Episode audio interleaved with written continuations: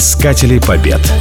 После блестящей победы под Нарвой Карл XII усвоил презрительное отношение к русской армии. Не обращая внимания на крепнувшую мощь России, он семь лет с увлечением гонялся по польским лесам за другим своим противником — польским королем и саксонским курфюрстом Августом II, пока, наконец, не посадил на польский престол своего ставленника Станислава Лещинского. Только в 1708 году, окончательно разделавшись с Августом, Карл повел свою 44-тысячную армию из Польши прямо в Москву. На соединение с ним из Прибалтики двигался 16-тысячный корпус генерала Ливенгаупта с огромным обозом провианта и боеприпасов. Положение Петра, у которого еще не прошел Нарвский озноб, было не из завидных. В тылу у него полыхали бунты, башкирские и астраханские, охватившие все Поволжье. На Дону и в Запорожье волновались казаки.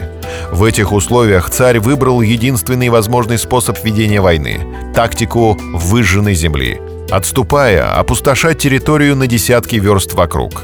Эта тактика принесла свои плоды. Карл, которому было нечего есть и нечем стрелять, не дождавшись подхода Левенгаупта, круто повернул от Могилева на хлебосольную Украину, чтобы там набраться жирка.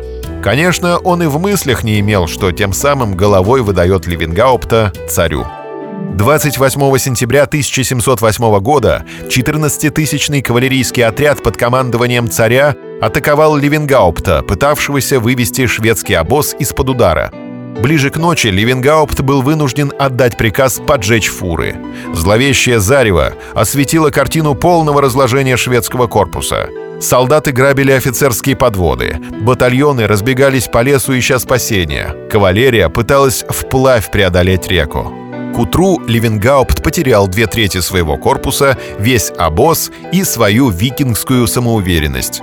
Вместо годового запаса продовольствия он привел в лагерь Карла 6 тысяч деморализованных голодных солдат.